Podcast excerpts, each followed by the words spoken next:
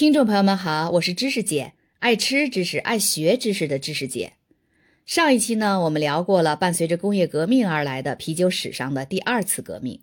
这一期我们接着来看看工业革命还为日益集中化、规模化的啤酒产业提供了哪些技术支持。首先，经过改良的瓦特蒸汽机不仅使酿酒过程可以实现机械化，还降低了运输成本。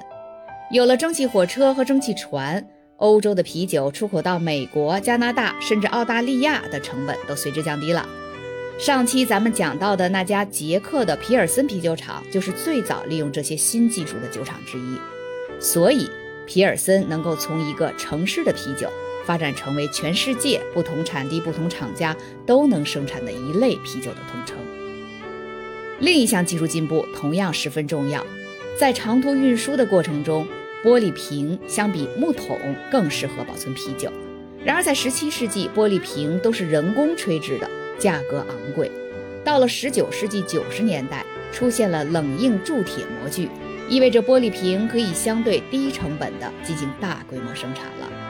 同样重要的是，出现了酒瓶封装的新技术。玻璃酒瓶一开始是用软木塞和金属丝进行封装。1882年。亨利·巴雷特发明了螺旋瓶塞，二十年后，威廉取得了冠形瓶塞的发明专利，最终催生了自动装瓶器。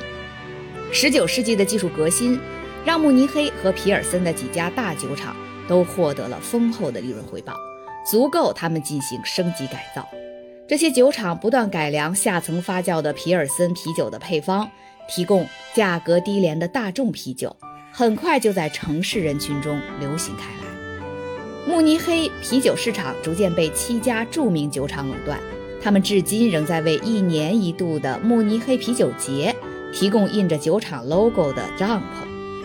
每年九十月份举办的慕尼黑啤酒节，那可是全球闻名啊！至今已有二百多年的历史了。但是很遗憾，去年因为疫情取消了，不知道今年能不能如期举办。工业革命为二十世纪上半叶全球啤酒行业大规模整合铺平了道路，全球酒厂数量迅速下降，但个体规模却不断扩大，许多小酒厂倒闭或者被并入了大酒厂。本期题图展示了英、美、比利时三国从一九零零年到一九八零年间酒厂数量与平均酿酒规模的数据，可以作为一个佐证。然而，这些啤酒巨头在二十世纪的崛起并非一帆风顺，遭遇了无数考验。虽然科技与工业革命强力助推了酿酒业，但除了酿酒，许多行业也成为食品加工保存技术的试验田。除了与来自新大陆的咖啡和来自中国的茶竞争以外，日渐壮大的碳酸饮料也成为了啤酒的劲敌。一七六七年。英国化学家约瑟夫·普里斯特利在利兹市的一家酒厂，经过多次实验后，发明了人工苏打水。之后，奥地利人安尼欧士·叶德里克首次生产出供大众消费的苏打水。1886年，美国人约翰·彭伯顿对苏打水进行了拓展，加入了焦糖色素以及一种。如今视为非法的来自南美的兴奋剂，可口可乐就这样诞生了。这种兴奋剂就是古柯碱，也就是众所周知的可卡因。当然，现在市场上销售的可口可乐早已替换掉了这种成分。在接下来的几十年里，可口可乐及同类型的苏打饮料的消费量迅速增长，啤酒不再一统天下，逐渐成为大众市场中诸多饮料中的一类了。然而，彻底改变酿酒业的并非可口可乐，而是敌人的炸弹。一九一四年，第一次世界大战席卷了欧洲大陆，摧毁了许多事物，包括酿酒厂。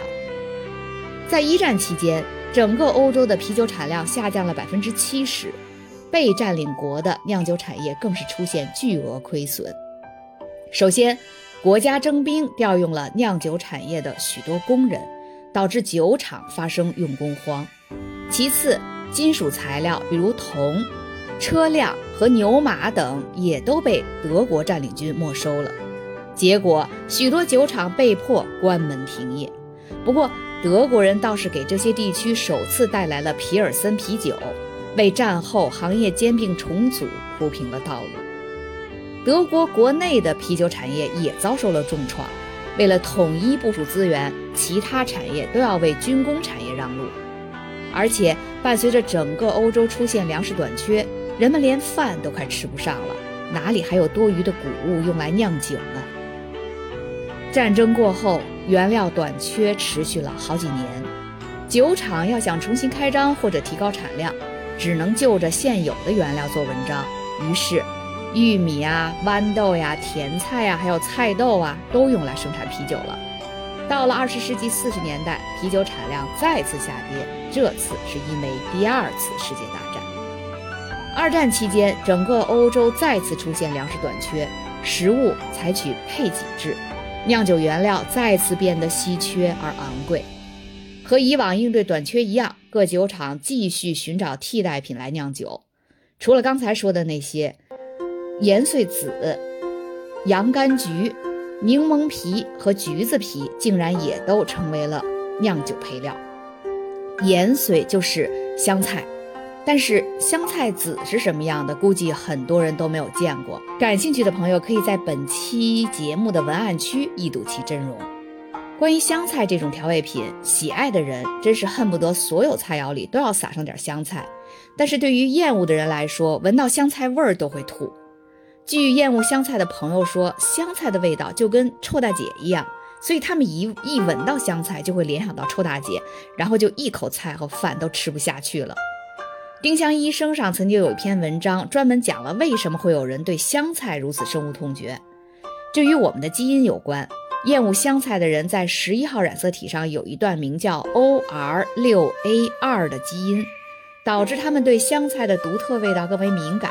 不过，随着年龄的增长，人的味觉和嗅觉都会逐渐退化，所以那些年轻时不能接受香菜的人，很有可能到了某个年龄段的某一天，突然会发现再也不厌恶香菜了。那么恭喜你，你终于成熟了。呃，接着说回来哈，随着战争的持续，金属和软木塞这两样啤酒装瓶的必备品也开始短缺。逐渐取代软木塞的是用硬纸板加上一层纸，或者使用回收瓶盖和弹性瓶盖，就是用用过的或者废弃的汽车、飞机轮胎制成橡胶圈来扣紧酒瓶的口。相比之下，这两次世界大战对美国啤酒业的冲击相对缓和。一战期间，美国的啤酒产量仅仅下降了百分之十。造成美国啤酒产量大幅下滑的原因是禁酒令。一九二零年初，禁酒法案在美国正式生效，从一九二零年持续到一九三三年。在那个时期，销售、生产和运输酒精含量超过百分之零点五的酒类都会被禁止。美国合法的啤酒生产活动因此停滞了十四年，期间当然也有非法的啤酒生产，但规模很小，因为不法酒商们会把主要精力放在更能醉人的烈性酒上。有些啤酒厂第一时间就出售了厂房和设备，损失惨重，但也有些酒厂认为禁令是暂时的，试着利用设备生产相关的产品，包括酒精度低于百分之零点五的啤酒。果然，禁酒令于一九三三年废除，生产销售酒精饮料，包括啤酒，重回合法轨道。然而，美国的灾难还远远没有结束。禁酒令废除后的十几年里，美国酒厂又遭遇了黑色风暴和大萧条。不过，黑色风暴虽然影响了酿酒原料，却没有影响到啤酒产量。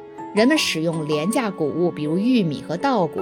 替代大麦作为窖藏啤酒的辅助原料，于是，在当时广受嘲笑的淡啤就这样诞生了。可是，俗话说风水轮流转，现如今的淡啤却因为酒精度数低、热量低，而且颜色清亮、口感清爽，越来越受到注重健康养生的人群的喜爱。虽然第二次世界大战再次抑制了啤酒的生产和消费。但当和平重新降临欧洲及整个世界时，一个新的酿酒黄金时代开始了。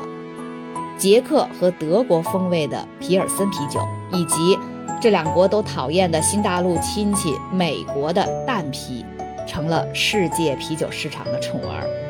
这些啤酒能高效率、大规模生产，自动化装瓶、密封后实现长途运输。